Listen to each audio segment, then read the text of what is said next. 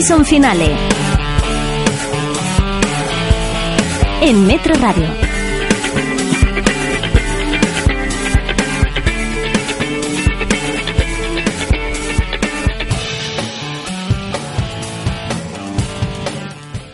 Ayer, durante un acto protocolario en Bruselas, ocurrió una escena un tanto curiosa. Pablo Iglesias regalaba al rey Felipe VI un pack con las cuatro primeras temporadas de Juego de Tronos y sugería al monarca verla porque se aprende mucho de la crisis española. En ese momento, a los miles de seguidores de la saga de Hielo y Fuego se nos planteó una pregunta. ¿Qué intención más allá de la evidente notoriedad del acto mediático tenía el líder de Podemos? Sabemos que el político no es profano en el mundo de George R. Martin, que ha editado un libro sobre Juego de Tronos y que no desaprovecha ninguna oportunidad para hablar de las bondades de la serie. Pero, ¿buscaba realmente una analogía con el sistema español en clave sociopolítica? ¿O sus intenciones eran más maquiavélicas? Que en Juego de Tronos la cabeza de un monarca esté tan, tan en entredicho como el resto de los personajes, ¿habrá pesado para su elección? ¿No estaba más a mano la imprescindible crematorio, la realista Borgen o la superlativa House of Cards?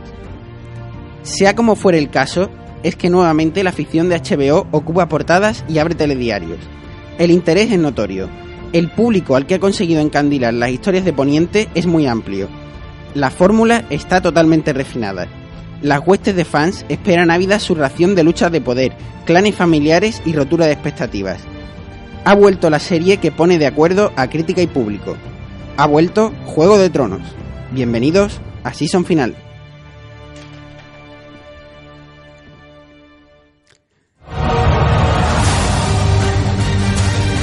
Noticias.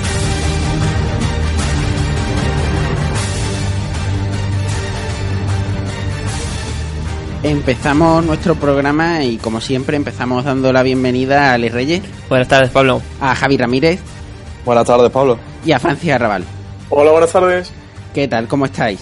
Eh, ¿Habéis pasado una semana seriéfila? Sí, totalmente. seriéfila. De celebración. Totalmente, porque además después lo comentaremos con bastante más profundidad, pero desde que se sabe que ha habido una filtración en Juego de Tronos, ha habido, por ejemplo, esta semana seguramente habrá asistido menos gente eh, a, a la calle, habrán salido a menos sitios porque se habrán quedado viendo la serie. Pero bueno, lo hablaremos después en profundidad, que te- tendremos gente especializada en ello. Y ahora vamos a hablar de las noticias prime- primero. Vamos a hablar de que Michelle McLaren no dirigirá Wonder Woman. Michelle McLaren era eh, una directora que había dirigido capítulos muy relevantes de Juego de Tronos y de Breaking Bad, por poner un ejemplo. Y era una, una directora que daba, le daba una sensación a, a la, a la película que iba a dirigir muy buena. Por lo menos a mí es lo que más me llamaba la atención de, de la producción. Y ahora, por diferencias creativas parece, pues ya no va a estar en la producción y va a estar Patty Jenkins, que es la directora de, ha sido la directora de Monster, la película, y también del piloto de The Killing, que no está mal, pero es un perfil quizá más bajo y quizá un perfil con el que Warner a lo mejor eh, lo pueda, entre comillas, manipular más. ¿Qué pensáis sobre esto? Sí, bueno, la verdad es que la semana pasada eh, hablábamos de la de, la salida de Lynch de Twin Peaks por diferencias más o menos económicas y bueno, al menos sabemos que en esta las diferencias son creativas. Y me ha- es curioso porque Marvel precisamente ya sustituyó a, a la propia Patty Jenkins de Thor por Alan Taylor y ahora parece como que le da otra oportunidad en esta nueva película. Sí. Eh, pero, pero bueno, la verdad es que lo que yo veo aquí es que realmente lo que quieren las productoras es eh, directores manipulables, que en cualquier momento pueda caerse eh, una secuencia muy importante o muy relevante para la trama, que, pero que a la productora no le interese y que la puedan quitar sin tener ningún problema. Y yo creo que eso es un fracaso un poco de, de la libertad creativa que, que debería tener una, una producción. Sí, pero bueno, en el blockbuster Sí. superheroico. Es siglo es la, menos, la menos oportuna para, para hablar de este tema. Es que esto, eh, al fin y al cabo, son películas de estudio, no son las sagas Harry Potter, las sagas Los Juegos del Hambre, las sagas de Marvel. Es que, bueno, al fin y al cabo estamos. Un poco la raya en el agua fue lo que hizo Nolan con, en Warner Bros. con Batman, con la saga, con la trilogía del Caballero Oscuro. Pero claro, estas películas tampoco son esas, ni por tono ni por público. No sé, bueno, al fin y al cabo veremos qué nos hace Patty Jenkins. Supongo que será un- igual de buena, más o menos, igual de mala que Michelle McLaren tampoco ninguna de las dos tiene una trayectoria suficiente, ¿no? Como para saber eh, exactamente qué, qué material nos iban a traer. Hombre, Michelle, Bueno, Michelle McLaren ha, ha dirigido capítulos muy relevantes de, de Juego de Tronos y, y de Breaking Bad. Yo, Sí. creo, yo creo que eso le da ya un poco de crédito superior al resto. Sí, bueno, Patty Jenkins dirigió Monster, que, que la verdad es que es una muy buena película y tuvo muy buena crítica. Cerró los arcos argumentales de Killing.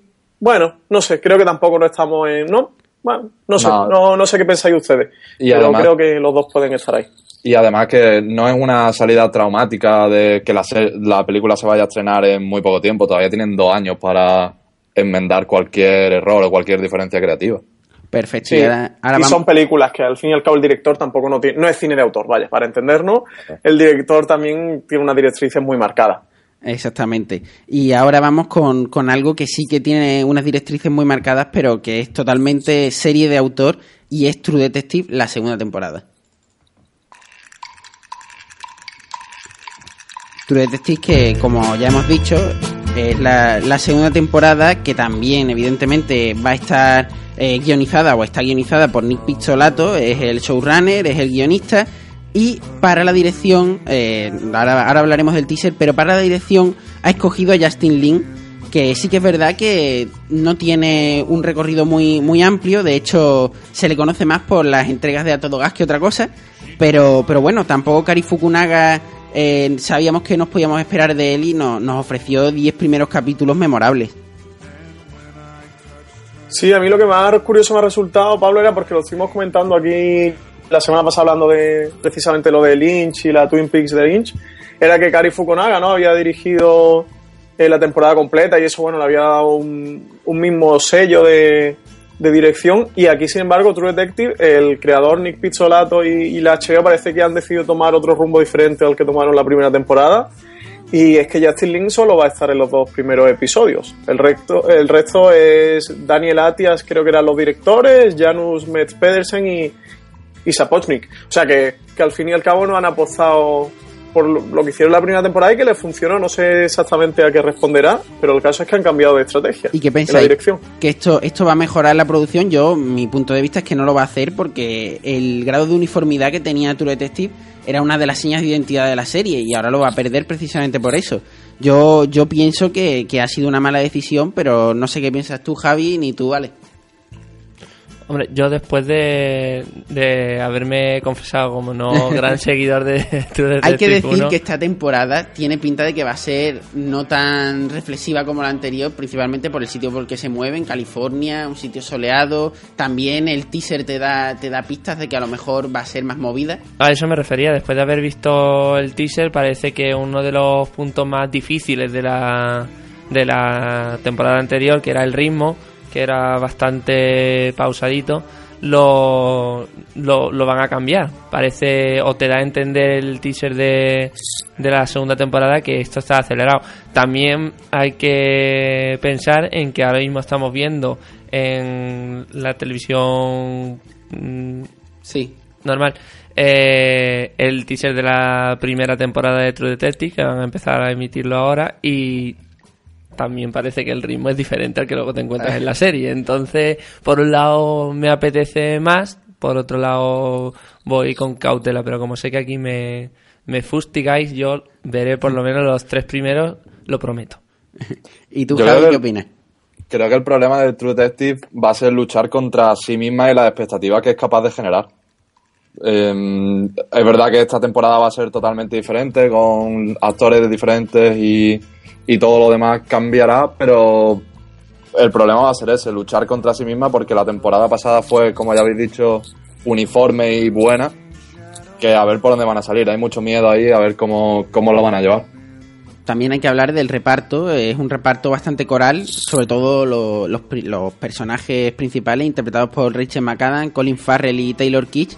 Yo creo que son tres perfiles muy distintos de actor eh, que a lo mejor pueden dar algo de variedad porque sí es verdad que la primera True Detective era genial, pero es lo que lo que le echa en falta, lo que le echa en cara a Ale a lo mejor, aparte de la de, ser lenta o lo que sea, es que el tono era muy uniforme y era un tono que te gustaba o no te gustaba, un tono algo depresivo. Y yo creo que esta, eh, por lo que se ve en el teaser y por, lo, por los actores que se han cogido, a lo mejor es algo más alegre en ese aspecto o relata algo de un punto de vista un poco más eh, no, tan grave. Sí, yo creo que el mayor problema que va a tener esta serie ya no va a ser incluso tanto luchar con la calidad de la primera, con la calidad de producción y, de argumento de la primera, sino con lo que espera la gente que sea, ¿no? Yo el, lo veo un poco como la primera temporada era Nietzsche y esta segunda por el teaser la veo Hemingway, ¿no? Y creo que esto veremos a ver cómo juega eh, con True Detective y la expectativa de la gente. La gente tiene que saber que esto es una miniserie, que las temporadas son independientes y que irán variando. Pero claro, no sé esto la gente cómo, cómo lo va a aceptar y cómo lo va a entender. Sí que viendo el tráiler creo que dista bastante de, de, lo que vimos en la primera, ¿no? De esa atmósfera tan opresiva, no lo vamos a tener. Va a ser, como ahí está comentando, yo creo mucho más movida, más como un procedimental policial que estamos acostumbrados a ver, pero bueno, mucho mejor producido, mejor hecho, con una trama más interesante, conclusiva en una temporada. Sí, hay que tener en cuenta sobre todo eso, que se ambienta en California, que por lo que se ve en el tráiler va a ser bastante soleado, bastante luminoso, y eso seguramente le afectará también al tono de, de la producción. Si es más luminoso, si no es tan sombrío, pues seguramente también la, la, historia que te cuenten, la trama que te cuenten, si no quieren hacer un contraste muy grande, pues también no será tan grave ni tan profunda. Pero, pero bueno, vamos a verlo porque cuando se estrene ya tendremos más, eh, más, argumentos para, para, poder debatir y poder ver eh, si realmente han dado en el clavo o no han dado en el clavo. Ahora vamos a hablar de, del Ministerio del Tiempo, porque se terminó la primera temporada. Yo sé que no todo el mundo coincide, pero sí que, por ejemplo, las redes sociales, la, audiencia social que ha tenido es muy buena. La, la, crítica es casi, casi unánime de que ha sido una gran serie, un soplo de aire fresco en la, en afición española. Y yo creo que, que ha dado el nivel, que, que, los ocho capítulos no han sido uniformes, porque evidentemente tenían directores distintos y buscaban cosas distintas cada capítulo. Pero, pero todos los capítulos han rayado en el notable unos, unos más altos, otros más bajos, pero no se han movido de ahí. Yo creo que para una afición española o para una afición en general que todos los capítulos sean notables, pues es bastante, bastante de remarcar. Yo voy, a hablar primero para dejaros espacio porque sabemos que no has terminado la, la serie. Me encuentro en el Ecuador ahora mismo. Eh, vi el primer capítulo por, por agenda, al final el segundo y el tercero se me retrasaron y decir que los cogí antes de ayer. Y ya voy por el quinto, así que me estoy, parece que me estoy uniendo a, la legión de fans. Y todavía me hace falta zambullirme un poco más en, en los argumentos, sí, pero. Son capítulos conclusivos, pero al mismo tiempo. Sí, pero cambian la dinámica de cada capítulo. No, no tienen toda la misma estructura y eso es refrescante en este tipo de historias. Además, ocho capítulos, en una serie española, estamos poco acostumbrados a verlo aunque sean de una hora y cuarto, pero son una hora y cuarto bien aprovechada, no hay relleno. Sí, no se hace largo para nada. Yo que no, no soy un fan empedernido todavía, mm, la veo una serie muy para todo el mundo, bien. No, una serie que trata, que trata al espectador de inteligente, cosa que no suele suceder en España. Sé, sé, que Francis no tiene, tiene la misma opinión, pero quizá difiere en algo, en algo que nos va a explicar ahora. Claro, eh, yo no sé si estoy siendo demasiado exigente con el Ministerio del Tiempo, pero sí cuando vi el primer capítulo me fascinó. Creo que como a todos nos fascinó ver algo así hecho en la televisión española, que creo que es algo que todos estábamos esperando, que sabíamos que era posible, que se podía hacer en España perfectamente y que sin embargo no se hacía. Y entonces, bueno, lo que hizo Javier Olivares fue demostrarnos de que, de que sí se podía hacer y que de hecho ya existía, ¿no? Que era el Ministerio del Tiempo. Y sí que, le pedía mucho la serie. Conforme ha ido evolucionando, como has estado comentando, le he visto capítulos mejores, le he visto capítulos peores, pero ya con el último capítulo, me parece un muy buen capítulo y uno de los mejores de la serie, sí que, bueno, pues ha llegado el final de la primera temporada y me he quedado esperando cosas que, esperaba ver en este Ministerio del Tiempo y, y que importara ¿no? a la televisión española. Y bueno, por ahí se me ha quedado un poquito cogiendo en el aire. De todas formas, decir, no quiero ser tampoco derrotista, decir que es muy buena serie, me ha gustado mucho, la he disfrutado mucho, me parece muy entretenida, mmm, para que la vea un, un sector muy amplio de, de público. Claro, Francis, ahí, que muy... perdona que te, que ¿Sí? te corte, porque eh, ahora que estoy empezando la serie, en el capítulo 2, el protagonista principal, digamos, Julián se sí para el nombre. Se confiesa como un, un pardo en, en, historia entonces él, el reflejo de la Loxe también. Claro pero a lo que me sirve a mí y a muchos espectadores que a lo mejor no dominen tanto la historia o, o, determinadas partes de la historia en los que se puede centrar el capítulo es la tranquilidad de que te lo van a explicar antes de, de meterse en trama. Que una serie histórica puede echar para atrás a la gente que no esté especializado, que no le guste esa temática, pero como aquí te hacen una pequeña introducción de qué es lo que pasaba en esa época y, de la, y te dan las pinceladas principales para entender la situación, el contexto y tal, está bastante, bastante bien llevado en ese sentido. Y, no, sí. y en ningún momento te da la sensación de que te estén tratando como un tonto eh, explicándote historia, sino simplemente introduciéndote bien para después poder profundizar y que, y que le guste tanto a un profano como, como a alguien que, que, a lo mejor domina la historia o se sabe la historia de España de, Exact, al dedillo. Exactamente, por eso era lo que te comentaba, a, a, lo que venía Francia, que a ese que lo puede ver todo el mundo, mmm, por ahí van mis tiros. Sí, estoy de acuerdo. Creo que la, las partes de historia están muy bien introducidas en la serie. Además, le dan ese puntito de, aventura, ¿no? De que viajen en el tiempo, de que vayan a una época, ver que nos vamos a encontrar. La producción de todas las épocas. Hay que reconocer que es brutal. Muy, muy buena. A calidad de una serie americana a un nivel internacional. Lo que es la producción, que es difícil, ¿eh? Porque una buena producción no es solo tener talento, sino también es mucho dinero y todos sabemos que mucho dinero no habrán tenido. Y los planos que, generales, los pocos planos generales que tiene, eh, evidentemente sí, modificados, no ni, ni, flaquea. No sé, son muy buenos.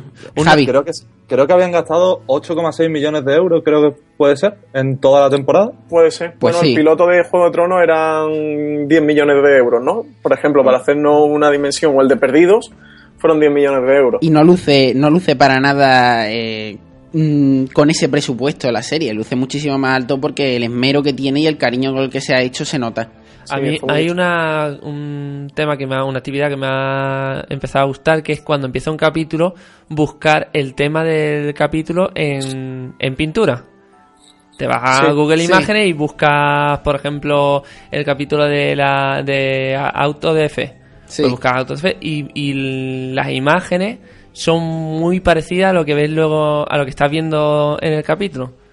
Ya, no, la verdad es que en ese aspecto también es que hay que tener en cuenta que no solamente, evidentemente, los guionistas se han documentado muy bien, sino también eh, en los FX también han tenido eh, la, la, dedicación de también documentarse muy bien y se nota porque no hay, no hay fallo en ese aspecto, que puede estar muy bien guionizada, pero que después en cuanto a imagen, pues metan fallos históricos, de récord histórico importante. Sí, yo eso, bueno, para cerrar ya lo que estamos contando al Ministerio del Tiempo por mi parte, sobre todo lo que le achaco es que se han enfangado en, en algunas tramas de, del guion, como por ejemplo la relación del, del, director del ministerio con Leiva, con el personaje de Cayetana. Lo he visto muy, muy a trompicones, ¿no? Muy tropezado, con una resolución al final bastante forzada, en la que el espectador tampoco le queda muy claro lo que ha pasado aquí, lo termina cerrando como esto es lo que hay, ¿no? Y, y se sí, acabó. Aquí Aquí pague después Gloria. Claro, y después la, la, relación de Julián con la mujer. Los primeros capítulos sí me funcionaba porque le daba ese punto sentimental al personaje, que al fin y al cabo el personaje de Julián es el que está creado para que el público empatice con él en el sentido temporal, ¿vale? De que él como es más pegado a, a nuestra realidad, aunque personajes como como el, el, entre comillas la triste ¿no? de la sí. serie, pues, pues sea el de Nacho Freneda sean más divertidos, sean más graciosos, nos resulten más atractivos, pero bueno, realmente Julián es el personaje, el que tiene la labor de empatizar con el público, y al final también eh, la historia de la mujer para mí no han sabido llevarlo, a veces rayaba mucho el, el dramatismo, como muy, muy recargado, ¿no? Pasado un momento de un contraste muy, con una descarga dramática bastante ligera, divertida, con una referencia, y te metía en un sentimiento demasiado profundo. Y este es el problema que yo mayormente le, achaco al Ministerio del Tiempo. Son dos básicamente y de guion. Sí, quizás que no estuvieran tan equilibradas las tramas, ¿no? Claro, claro, claro. Deberían, para mi parecer, haberlo repartido mejor y recargar menos. Y a veces son menos, es más. Y Claro. si coge y, y simplificas trama, ¿vale? A la gente le queda un poco más claro, te da para explicar mejor cada una de las tramas y que la gente la lleve un poco más al hilo. Creo que también eh, la virtud principal del Ministerio del Tiempo es también su mayor defecto, porque al ser diferentes tonos en cada, en distintos capítulos, pues eso lo que hace es que te crea unas expectativas que a lo mejor el siguiente capítulo no te va, no te va a colmar. Porque es completamente distinto el tono, el acercamiento a los personajes. Es cierto que todos son uniformes, porque evidentemente tienen el mismo guionista, pero, pero yo creo que eso es lo que a lo mejor mm, chirría un poquito pero bueno, yo no, yo ahí no te puedo dar la razón porque yo lo he visto coherente con el resto de la serie y sí es verdad que un poco más dramático, pero, pero un drama bien llevado y un drama satisfactorio en ese aspecto. Javi, eh, que la verdad es que aquí has, comentado poco, expláyate.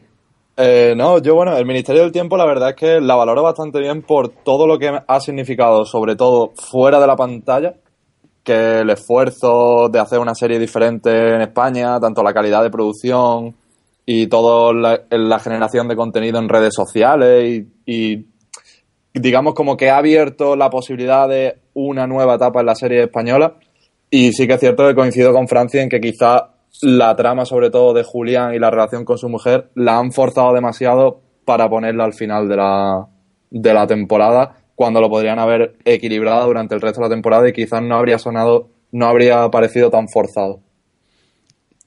Pero aún así coincido en que es una serie muy buena y que es de lo mejor que se puede ver en España ahora mismo. Sí, sí, yo creo que eso estamos en todo de acuerdo, vaya. Sí, bueno, es comentar, bueno, di- discrepancias, ¿no? Yo también tengo discrepancias con series como Breaking Bad, ¿no? De las que la adoro. Pero bueno, al fin y al cabo son pequeñas cositas que, que no han terminado de, de culminar como en una serie ¿no? Como una gran, la gran serie española de la historia. Aunque sí os digo, y lo decía el otro día en Twitter, creo sinceramente que es la mejor serie que hemos visto en España, de producción española hasta el momento.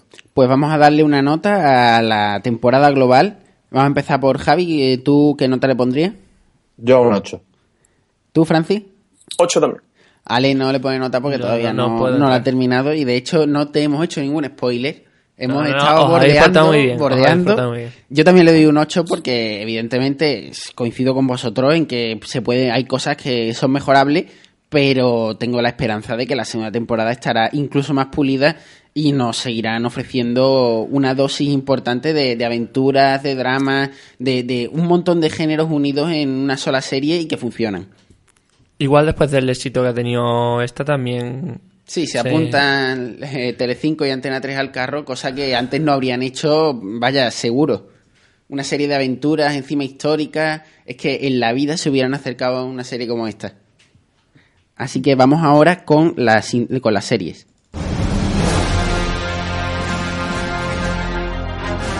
Series.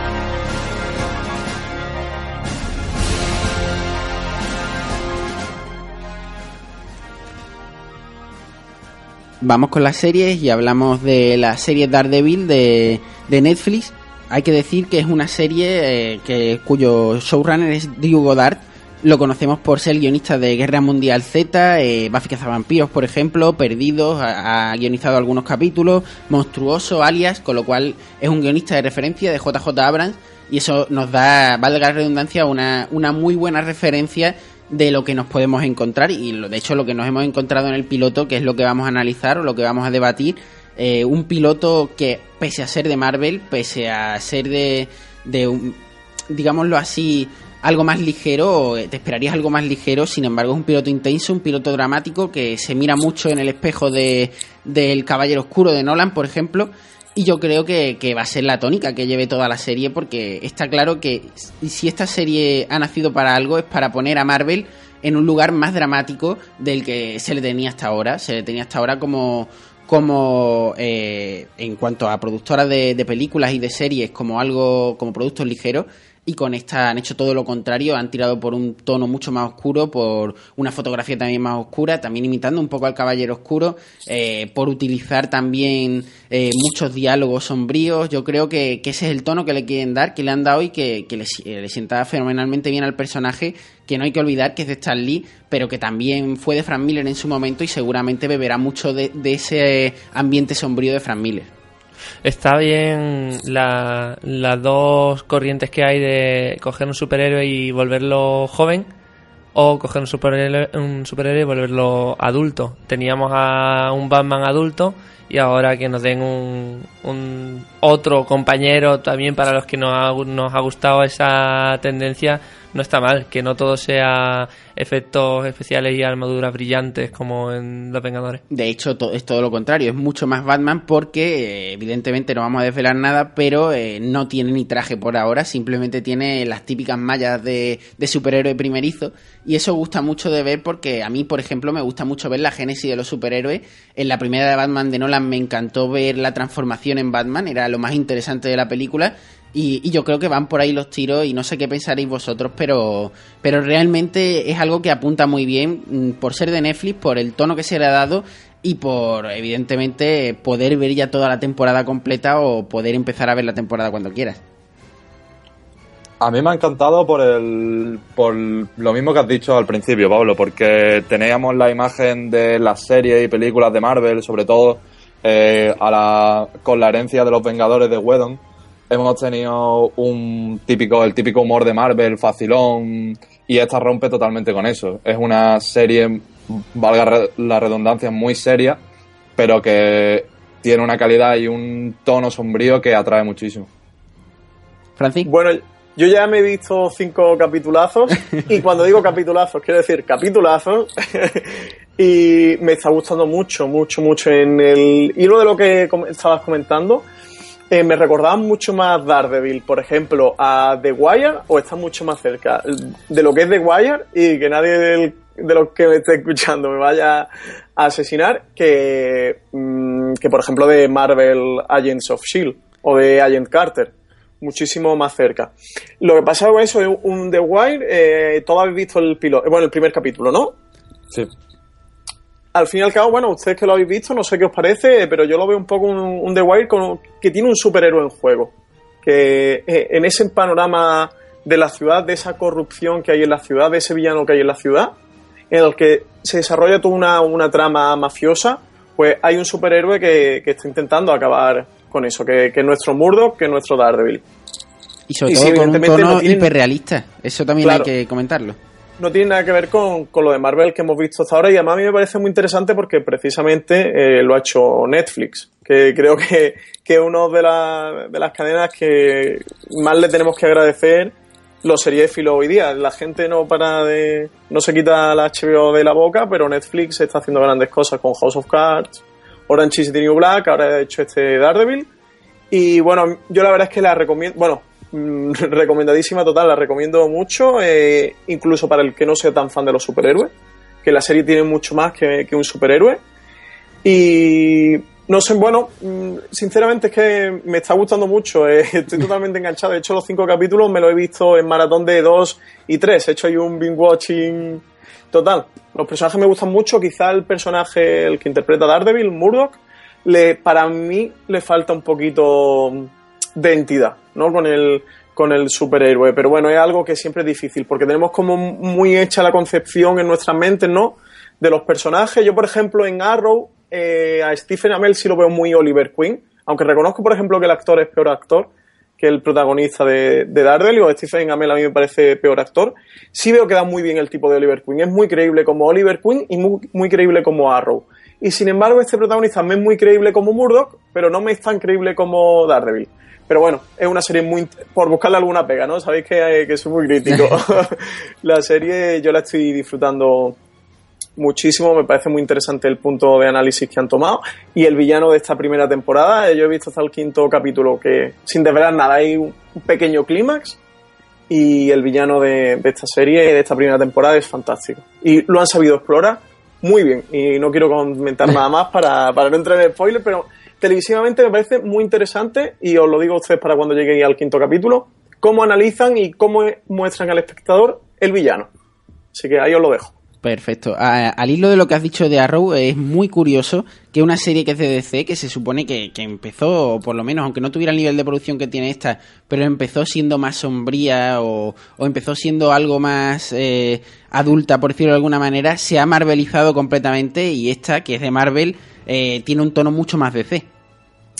Arrow es que le ha pasado una cosa que no creo, fíjate, tanto que haya que se haya marvelizado, como sí creo que que ha ido adquiriendo de tener un tono de, seriedad, no del superhéroe muy el Caballero Oscuro de Nolan siempre acabamos en la misma referencia la segunda temporada es, totalmente la segunda temporada de Arrow hay poca, hay poca Francia la segunda temporada de Arrow es totalmente el Caballero Oscuro. Intentan coger ese ese tono y yo creo que hasta lo consiguen en, en determinados momentos pues pero la tercera temporada a mí me está decepcionando mucho la de Arrow y, la considero una, una marvelización total del personaje.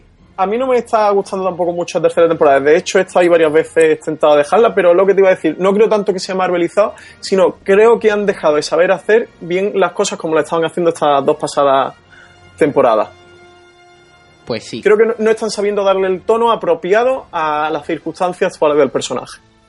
Para pues- hablar también sin spoiler, para no reventar nada a nadie. Perfecto, pues ahí queda, nos vamos cinco minutitos a publicidad y cuando volvamos, volvemos hablando de Juego de Tronos. ¿Quién dice que debería seguir lo convencional? Nuevo Mazda CX5, el todo camino con tecnología Skyactiv desde 21.360 euros, 150 caballos y 4,6 litros a los 100 y 5 años de cobertura gratuita. Mazda, rompe con establecido. Oferta válida hasta el 30 de junio de 2014 financiando con Santander Consumer EFC. Condiciones en Mazda.es. Ven a probarlo a Conimotor, Avenida de Velázquez 309 y mazdamálaga.com.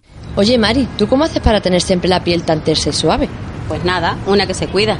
Voy al centro proiónico Estética Elizabeth y me paso el Indiva. ¿Y eso dónde es? En la barriada de los corazones. Pero mejor apunta el móvil y pide cita. Venga. 665-654848. ¿Lo tienes ya? Anotado y llamando. Centro Proiónico Estética Elizabeth. Estética tradicional y tecnología Indiva. Teléfono para cita 665-654848. Llama y sé la envidia de tus amigas. Cuarto Festival de Cine Fantástico de Torremolinos. Del 31 de octubre al 9 de noviembre tienes una cita con la gran pantalla en el Palacio de Congresos de Torremolinos. Más de 100 películas, largometrajes, cortometrajes, sección a concurso, terror, comedia, suspense, ciencia ficción, cine infantil y mucho más. Cuarto Festival de Cine Fantástico de Torremolinos. Del 31 de octubre al 9 de noviembre en el Palacio de Congresos. Búscanos en Facebook Festival de Cine Fantástico de Torremolinos. Autovisa. Tu Ford, en Autovisa siempre al mejor precio. Date prisa, ven a Autovisa, en Avenida de Velázquez 309 en Málaga y Juan de la Cierva 8 en Marbella. Rincón Che, nuevo restaurante en Málaga con gastronomía argentino-española, especialidades en parrilla argentina, tapas malagueñas y productos ibéricos de primera calidad. Ven a ver tus partidos preferidos a Rincón Che, precios populares. Miércoles Día de la Mujer con copas 2x1 y show en vivo los jueves. Rincón Che, en calle Strachan número 5. Reservas en el 609-088-263. Si buscas tu lugar, ese es Rincón Che. Llega la semana grande de la gran pantalla. Micros, cámara, acción.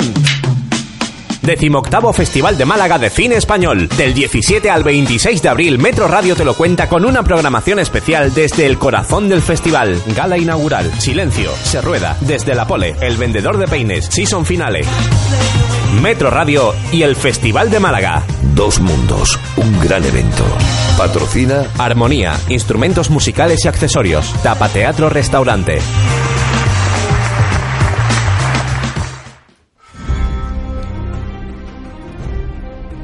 Pues vamos con este especial de Juego de Tronos que empezamos ahora. Eh, no, lo, no, lo, empezamos solamente porque haya empezado la temporada 5, que también, sino porque tenemos que hablar de, ese evento especial que hay en el Birra Series, un evento dedicado enteramente a Juego de Tronos que, que va a dirigir nuestro compañero Francis y que evidentemente tendrá unos alicientes muy grandes y que nos lo va a explicar él ahora.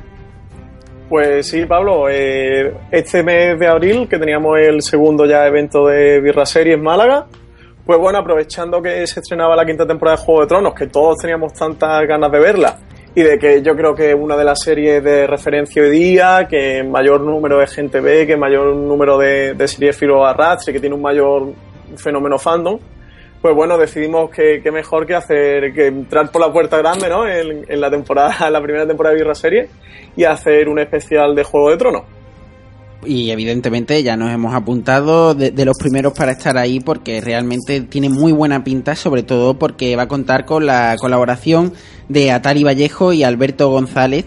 Eh, Atari Vallejo, alias Mirce y Alberto González de Atalaya de Poniente, que los tenemos hoy con nosotros. Muy buenas tardes, chicos. Buenas, pastelitos. Hola, muy buenas, ¿qué tal? Buenas tardes. Buenas tardes. ¿Qué tal? Pues evidentemente vamos a hablar hoy no solamente de la temporada 5 del capítulo 1, sino también de esa filtración que ha habido con los cuatro primeros capítulos, de, la polémica que hay porque el HBO está adelantando a los libros o los va a adelantar en un futuro. Y también de algunas cosillas más que, que os iremos comentando, pero para empezar, eh, me interesa saber mucho vuestra opinión sobre el primer capítulo, sin entrar o sin ahondar en spoilers, evidentemente. Podremos tener spoilers suaves del resto de temporadas, pero no de esta. Así que, ¿qué, es lo, qué os ha parecido este primer capítulo de temporada 5? Pues a ver, eh, no vamos a decir que ha sido un capitulazo, las cosas como son, queremos, vamos a ser consecuentes, pero sí que me parece que ha sido una buena puesta en marcha y una buena puesta eh, en marcha de las tramas, porque no olvidemos que es que la temporada pasada se quedó tan altísima que tampoco podemos pretender que esto sea ahora, venga, fuegos artificiales. Creo que para sentar las bases de lo que va a ser la temporada estuvo muy bien. Sí, podemos decir que pusieron todas las cartas otra vez sobre la mesa. Siempre empiezan las temporadas con un ritmo de esos que no le gusta, ¿vale? Un ritmo lento, pero, pero un ritmo necesario para, para ir fraguando a fuego lento lo que realmente son las tramas de, de los 10 capítulos. Pero hay que ser realista y aunque estemos hablando de Juego de Tronos, tenemos que saber que, que no todos los capítulos van a ser un capítulo 9. Evidentemente. ¿Y tú, y tú Alberto, qué, qué opinas sobre este primer capítulo? Pues a mí la verdad es que me gustó bastante. si te soy sincero, creo que ha sido uno de los inicios más, más interesantes a nivel argumental. Yo estoy de acuerdo con eso. Claro, es que quizá no sea un, capítulo especialmente espectacular o que tenga un montón de giros argumentales increíbles, pero tenemos que recordar que actualmente Juego de Tronos es una de las series más complejas a nivel de tramas y es un capítulo de posicionamiento te explica dónde está este personaje, te comenta su, sus intenciones, te vuelve a recordar algunas cosas importantes que sucedieron la temporada anterior y en ese aspecto funciona. Yo es que siempre, como soy muy clásico, lo considero como el primer acto, ¿no? El preludio a una obra o el prólogo, si lo queréis comparar con un libro, sino que te pone en situación, te prepara y te está diciendo, estas son nuestras credenciales, aquí viene la quinta temporada de Juego de Tronos. Sí, yo creo que hay una estructura en Juego de Tronos que no se repite en el resto de, de series random, por decirlo de alguna manera, y es que al ser 10 capítulos eh, no está tan estructurada como un capítulo, es cierto que son estructuras capitulares, que hay tramas que empiezan y terminan, pero, pero sí que hay una, una evolución increciendo hacia, hacia el final 9, 8, el que toque en esa temporada, pero que no todos los capítulos te ofrecen la misma intensidad, que ofrecen intensidad variable dependiendo de lo que quieran mostrarte, a dónde quieran llegar esos guionistas que, que también saben jugar con nuestros sentimientos y nuestras emociones. Sí, es, eso, es decir, eh, tanto Weiss como Benioff, ellos son, aparte de guionistas, son escritores y saben manejar muy bien los tempos. Eh, cualquier otra serie jugaría con el truquito de un capítulo aburrido, lento de transición y te pongo al final un cliffhanger. Juego de Tronos es así. Juego de Tronos puede en un momento dado puedes tener tres capítulos lentos, por así decirlo, de desarrollo de trama, y en un cuarto o en un segundo, en un tercero, tener un suceso importantísimo. Y recordar la segunda temporada es que en el, tanto en el capítulo 2 como en el capítulo 4 tuvimos un, unos finales apoteósicos que reescribieron por completo el, el timeline, ¿no? El argumento, la cronología de la temporada y nos tuvieron a todos enganchados. Con lo cual eso es un ingrediente más de Juego de Tronos que, que lo diferencia de otro tipo de series y que al fin y al cabo eh, lo acerca más al parámetro HBO que al parámetro de otras cadenas privadas o, o de cable. Totalmente de acuerdo. Javi, Francis, ¿qué, qué tenéis que decir sobre este capítulo 1? Lo habéis visto, ¿no? añadir, Evidentemente. Realmente, en realidad. Eh, HBO siempre ha hecho lo mismo, salvo el piloto que sí que tenía que poner más carne en el asador. El primer capítulo siempre, bueno, ya ha terminado toda la promoción, volvemos al universo Juego de Tronos y cada personaje está aquí. Y de hecho no han tenido tiempo ni de presentar a personajes que por falta de tiempo se han quedado fuera y los presentarán en el siguiente episodio. Sí, a- yo de Juego de Tronos me pasa con The Walking Dead, que si disfruto los capítulos donde más emoción ¿no? y más vibrantes son, incluso más disfruto lo- los que llamamos tranquilos ¿no? o mal llamados lentos, porque tienen diálogos muy, muy potentes y aparte las tramas que van sembrando me parecen fascinantes. A mí me ha parecido muy buen comienzo de la temporada. No sé, yo es que el Juego de Tronos creo que pocas pegas se le pueden poner. Yo particularmente la disfruto muchísimo. Puede ser que comentaba antes con Pablo, o a lo mejor es que después de un año ya estoy desacostumbrado, pero me parece que los diálogos como que se han sofisticado un poquito más, como que te exigen un poco más de concentración porque te todo va ahora a, a través de sutileza, de indirecta, de metáfora, para entender, sobre todo cuando lo estamos viendo en, en versión original, que siempre procesan las cosas un poquito más lento. Me parece como más difícil.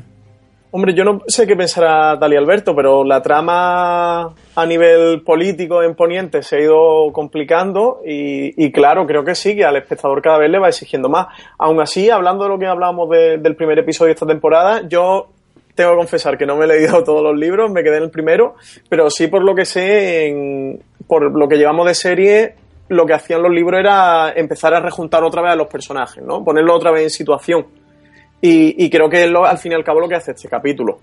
Yo creo que desde que faltan los Stark en el aspecto político, eh, que eran lo- los más brutos, entre comillas, hablando, o por lo menos los más directos, pues a lo mejor todo ese mundo político de, Poniente pues se ha extendido al resto de diálogos de, de la serie y es lo que pasa, pero, pero yo creo que siempre ha sido- han sido así, muy, muy rebuscados o muy sutiles, muy metafóricos y eso también es una de las claves igual de igual las me ha pillado claro igual me ha pillado ese costumbre no era una crítica para nada ¿eh? incluso venía a cuento de que como decía Francis que los capítulos lentos se, se o, o Disfrutaban. pa- más pausados se disfrutaban mucho en parte gracias a eso a que tienes que estar muy atento y desgranar todos los, los diálogos sobre todo cuando estás hablando con personajes de desembarco del rey mm, tienes que estar muy al detalle, a la sutileza y tener muy presente todo lo que ha pasado y todas las intenciones de todos los personajes porque nadie dice lo que quiere decir.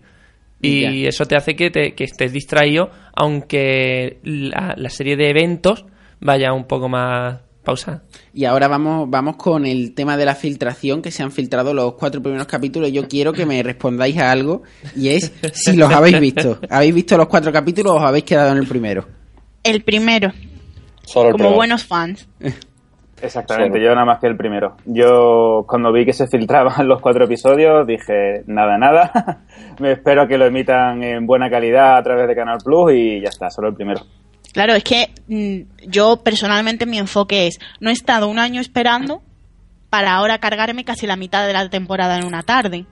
Yo quiero disfrutarlo poco a poco, ver, yo casi siempre veo dos o tres veces cada episodio, en fin, eh, paladearlo, no pegarme ahora el atracón de golpe. Y tener Yo- tres semanas vacías, eso también hay que decir. Exactamente, eso también. Yo he de confesar que a mí me pudo el miedo, sobre todo el miedo, porque yo me tragué el spoiler de el capítulo 9 de la primera temporada, me tragué el spoiler de la boda roja, me tragué el spoiler de la boda del rey Joffrey. Qué mala suerte, ¿no? Y has seguido viéndola, te admiro. Sí, no, yo le dije sí, a Alex sí. que cambiara de amigos, que es lo mejor que Pues podía sí. hacer. el mejor consejo que le puedes dar. la Fueron Os todo prometo que no he sido- no casualidades. nada no, no, no, fue- además fue por casualidad. La, la- el primer spoiler fue gracioso porque yo no veía la serie y iba a empezar a verla y de esto lo típico que dice, pues no sé quién, yo solo sé que no sé quién, que era el único nombre que me, que me sonaba, no sé quién muere y toda la mesa se quedó en silencio. Y me dijo, tío, ¿por qué le dices eso? Has estropeado la temporada. Y yo, ¡No! La boda roja era porque er- si no lo viste ese día, mm, te lo comías, porque no se hablaba de otra cosa esa semana. Y media hora antes de ver el capítulo de la boda de Joffrey vi una imagen en, No, La imagen. en Facebook. Maldito Tumblr. Sí, sí. Y entonces he dicho, mira, ne- necesito una sorpresa de Juego de Tronos en mi vida, la necesito. No, No no te quiero morir doy, virgen, claro, no quiero morir Quiere- virgen de Juego de quiere Tronos. llevar, la, quiere llevar la iniciativa por primera vez.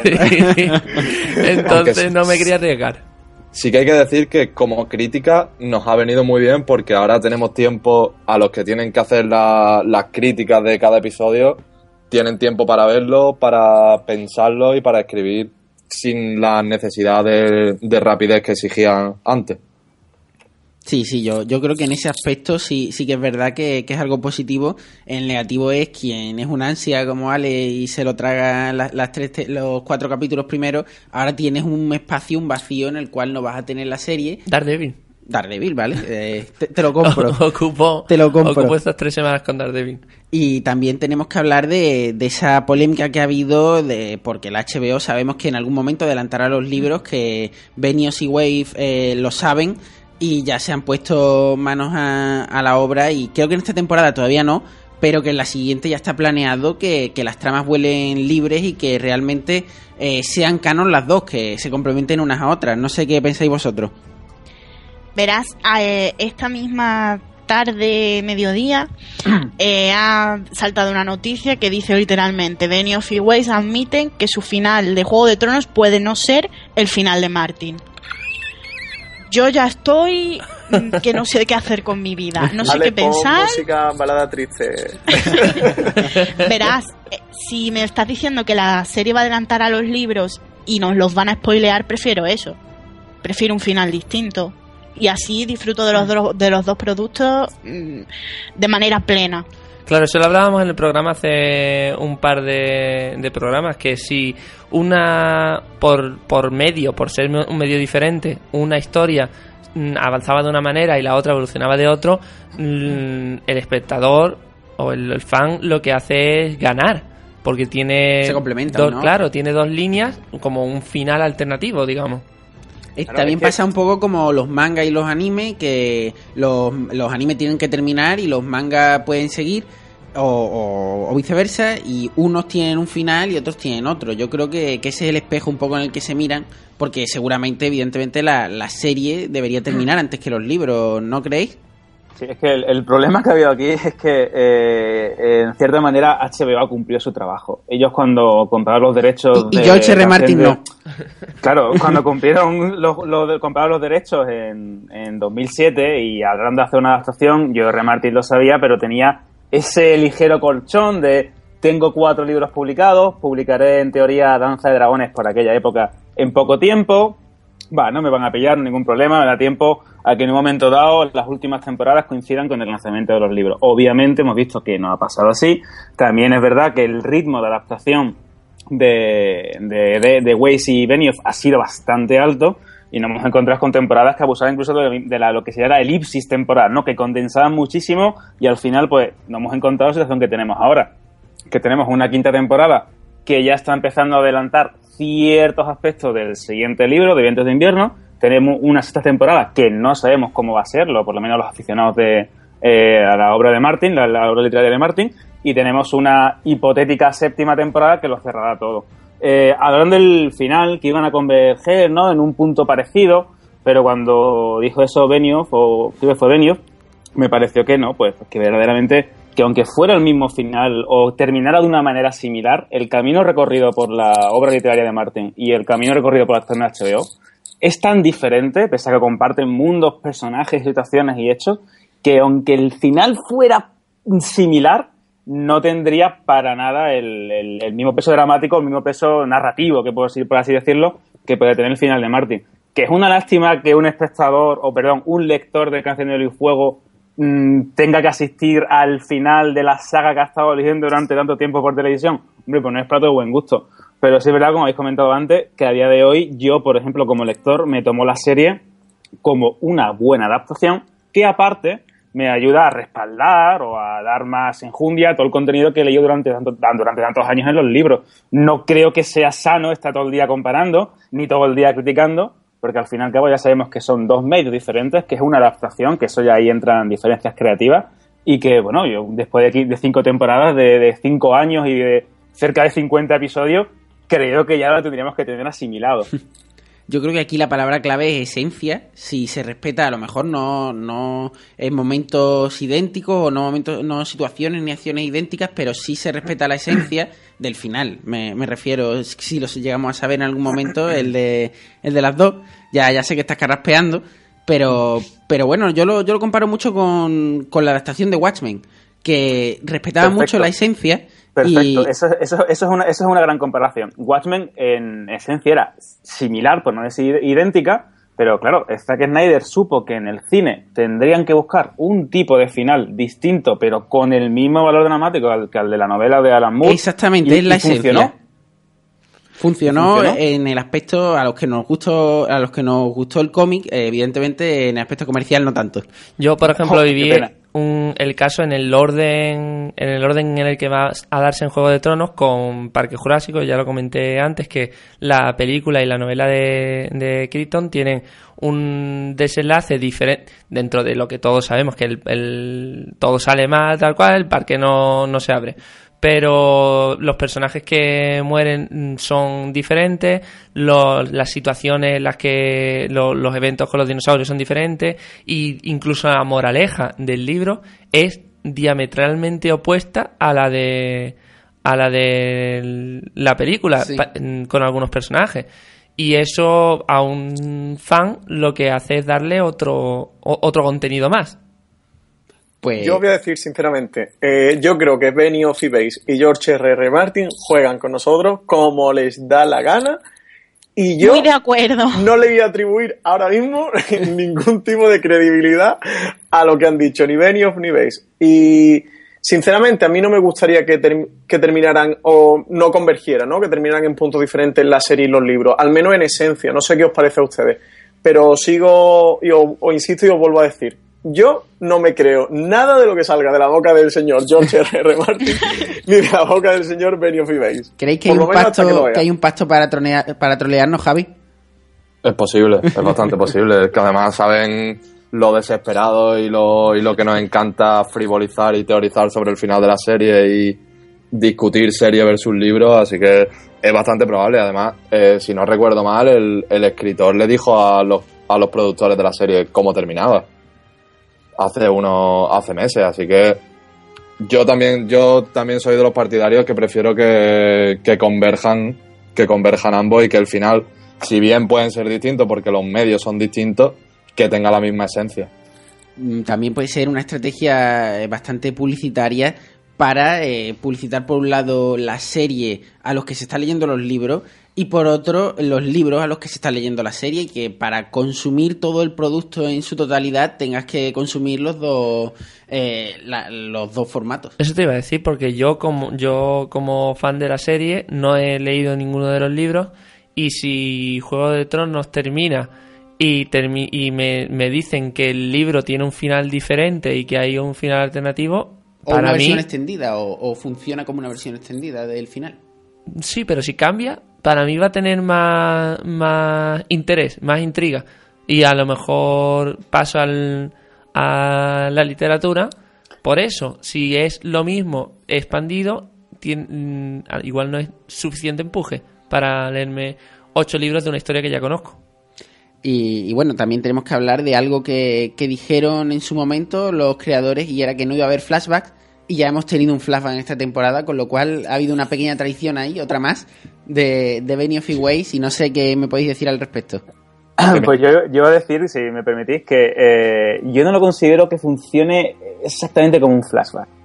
¿Vale? Es decir, es más bien, mm, porque claro, mm, arranca con ello, no hay ni un, un periodo de, de recuerdo, ¿no? Sino es prácticamente como una especie de, de- de prólogo, ¿no? Como sería siguiendo el ejemplo de, de la, de la literatura, ¿no? Y, y lo enlaza, pues obviamente, con el recuerdo de Cersei, con ese eh, esa profecía de Maggie la rana y ese de oro serán sus coronas y de oro serán sus mortajas y todo ese peso que tiene ella encima, sobre todo ya en Festín de Cuervos, ¿no? Entonces, a mí me encantó la forma con la que empieza esta temporada, me parece una apertura perfecta y creo que obviamente, aunque el, trasfondo de la profecía y todo, todo lo que es el hecho en sí es de mucho mayor calado en, la novela, me parece que funciona muy bien en, en la serie y que ayuda una vez más a que, de- a que comprendamos qué personaje tan complejo de Cersei Lannister y qué bien lo está haciendo Lina Headey.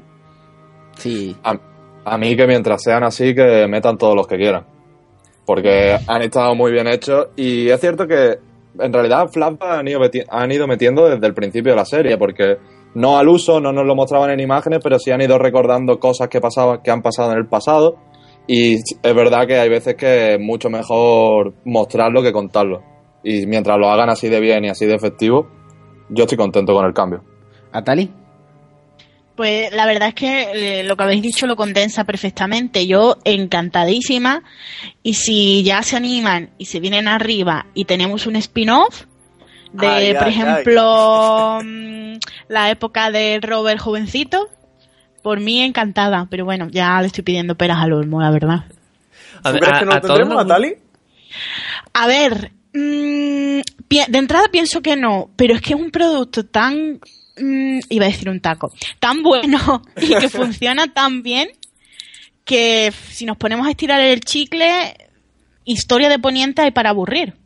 Pero Y historia, historia de Poniente adaptable a televisión, evidentemente con éxito, porque todo va a tener éxito, pero que además tenga calidad, lo habría para, para hacer un spin-off.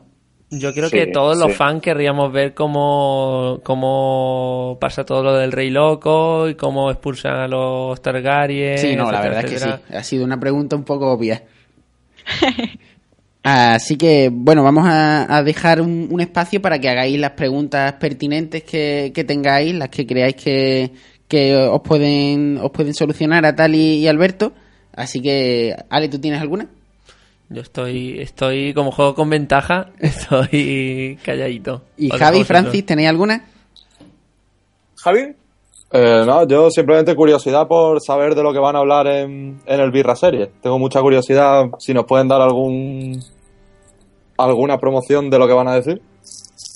Una exclusiva. Pues vamos a hablar de muchas cosas, si vienes lo sabrás. Eh, a ver, vamos a hablar, pues, sobre todo nos vamos a centrar en la serie. No queremos que ningún lector se sienta mal. Por supuesto, no va a haber spoilers. O sea, spoilers va a haber, pues, hasta el segundo capítulo de la temporada, que es lo que da tiempo a ver a ese día. Si viene alguna persona que se ha visto los cuatro primeros, pues que se eche un punto en la boca. Y del tercero y del cuarto no hable. Lo expulsamos, como, como diga algo, lo expulsamos de la sala.